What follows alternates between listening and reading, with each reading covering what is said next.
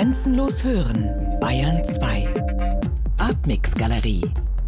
Immer freitags ab 21 Uhr im Hörspiel Artmix. Schönau, Klinikum Berchtesgadener Land, 31. Mai 2010. Ein Mann liegt in seinem Bett. Seit über zehn Jahren lebt er nun schon dort und ringt, ringt um Atem. Ein Sauerstoffgerät hilft ihm dabei. Er ringt aber auch um Worte, diktiert, spricht sich stoßweise, rasselnd, mühevoll, quälend frei. Will atmen, durchatmen.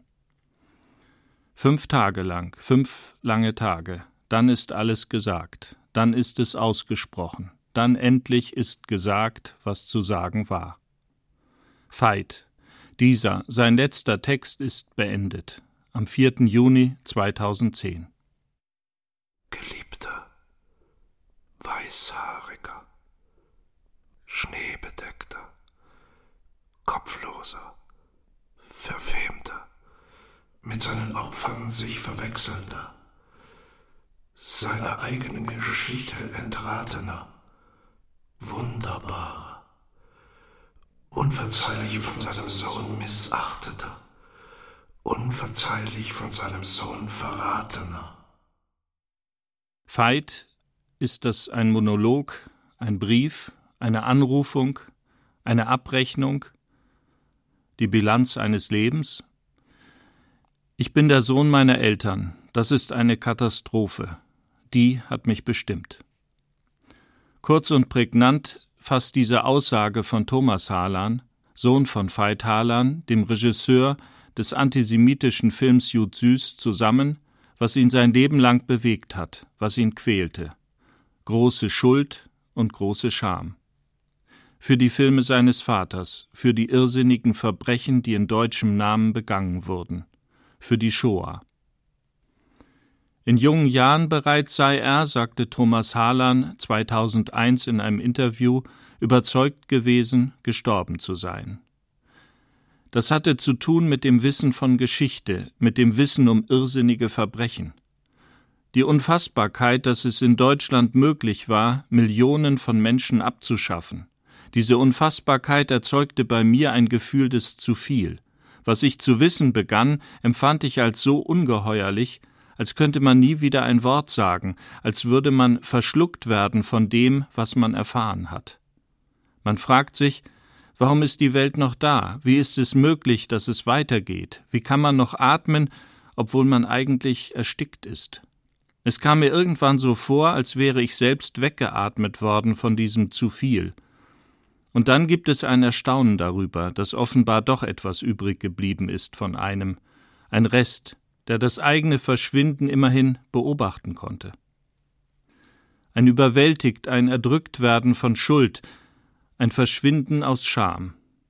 Bis zu seinem Tod am 16. Oktober 2010 in Schönau-Berchtesgaden hat Thomas Harlan immer wieder aufs Neue versucht, provokant, verzweifelt, bisweilen bösartig, dieses sein Erbe analysierend zu durchdringen.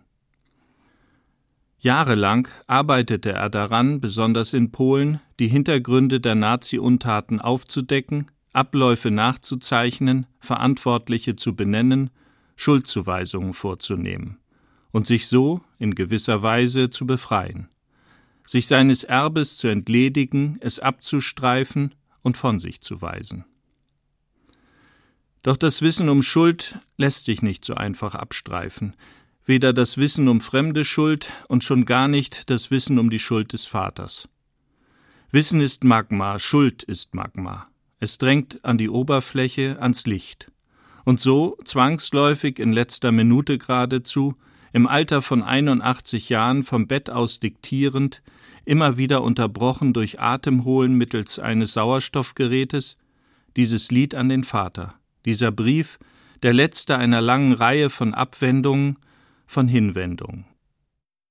Süßester, zärtlich angebeteter, überschuldeter, der ich deine Schuld nicht habe abtragen helfen, der ich dich in der Not des Verbrechens der Unschuld verdächtigte, der ich jenen verurteilte, der du nicht warst, der du bist, der ich deinen Segen suchte, deine Verzeihung, deine Nachsicht, deine Antwort auf meine Anklagen, der ich dich anklagte, der ich dich als Hersteller von Mordwerkzeugen angeklagt habe, der ich mich der Unnachsichtigkeit anklage, dass du bist, der du bist, schönster, von Schuldbergen überforderter, von Schuldgebirgen unbezwingbarer, im Abgrund winselnder, zu Bekenntnissen unfähiger, liebster, vergreister, verschütteter, der Wahrheit entfremdeter, Lügner, hakenschlagender, flüchtiger. Veit ist ein Vermächtnis, ist Thomas Harlands Vermächtnis, doch nicht allein sein Leben betreffend, unser aller Leben. Denn Harlan legt den Finger tief in die deutsche Wunde. Es gibt kein Entkommen mehr, für ihn nicht, für den Vater nicht. Veit ist ein Klagegesang, ein Lamento, Veit ist aber auch eine Hinwendung zum Vater. Du hast jahrelang gelitten unter Gewichten, die zu schwer waren für einen Menschen allein. Du warst ein Mensch allein. Und Veit ist zugleich unermüdliches Pochen auf Wahrheit, unbarmherzige Bilanz. Verzeih, dass ich dich vergessen hatte, dass ich dir meine Treue entzog und meine Sohnesliebe, dass ich an dir entlang ging, als seiest du nur eine Landschaft, ein Abgrund, als hätte ich verhüten wollen, in ihn zu stürzen, in dir umzukommen.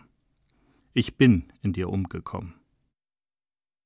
Du Herrlicher, du Unwissender, du Gewissenloser, du Wissender, weiß Gott, du Leugnender, dich Verleugnender, unabschätzbarer unter den Tätern, tatenloser Gewaltmensch, tadelloser Gewalttäter, in das Nichts zurückleitender, verfahrener, allerliebster, du mein Vater, du nicht enden wollende Aufzählung, du Ungezählter, du Vielfältiger, du Sterbender, du Einziger, Geliebter, unglücklicher Vater, du Unglücklicher. Im Vater umkommen, in der Kunst des Vaters umkommen, im Bildmächtigen einer Kunst, die um ihrer selbst willen entsteht. Veit sprach so, heißt es in einer Schlüsselstelle des Textes, als hätte Kunst mit der Zeit nichts zu tun, als könnte sie von keinem Regime verbogen werden oder missbraucht, als sei sie ewig. Das sagte er oft. Auch Jud Süß war, wenn Veit nicht gerade ungehört schluchzte, so etwas wie ewig. Er leugnete seine Nützlichkeit. Doch Thomas Harlan lässt sich nicht beirren. Er beharrt auf der Verantwortung des Künstlers, denn er weiß genau, in den Welten, die man sich erschafft, muss man später leben. Rosa Peham etwa, Thomas Harlands eindrücklichste Romanfigur, lebt in einer Erdhöhle in einem Wald bei Kulmhof in Polen, inmitten der Asche der Opfer der ersten großen Judenvernichtungsaktion. Wer Thomas Harlands verstörende Romane Rosa aus dem Jahre 2000 und Heldenfriedhof aus dem Jahre 2006 gelesen, Wer seinen grandiosen Film Wundkanal 1984 und auch das Pendant, das Making-of von Wundkanal, den Film Notre Nasi gesehen hat, weiß, dass er auch sich selbst nie schonte. Ich habe verhütet, gerettet zu werden. Ich wurde nicht gerettet. So weit aber ist Thomas Hahler noch nie gegangen. Vater, du geliebter, verstockter, höre doch. Ich habe deinen Film gemacht. Ich habe einen schrecklichen Film gemacht. Ich habe Jud Süß gemacht. Ich habe das Scheusal Werner Kraus erfunden. Nur wer sich der Wirklichkeit stellt, soll das heißen, kommt nicht in ihr um. Nur wer die Wahrheit zulässt, lernt mit ihr umzugehen. Nur wer sich erinnert, versteht, was ist. Nur wer sich der Gefahr bewusst ist, kann ihr entgehen.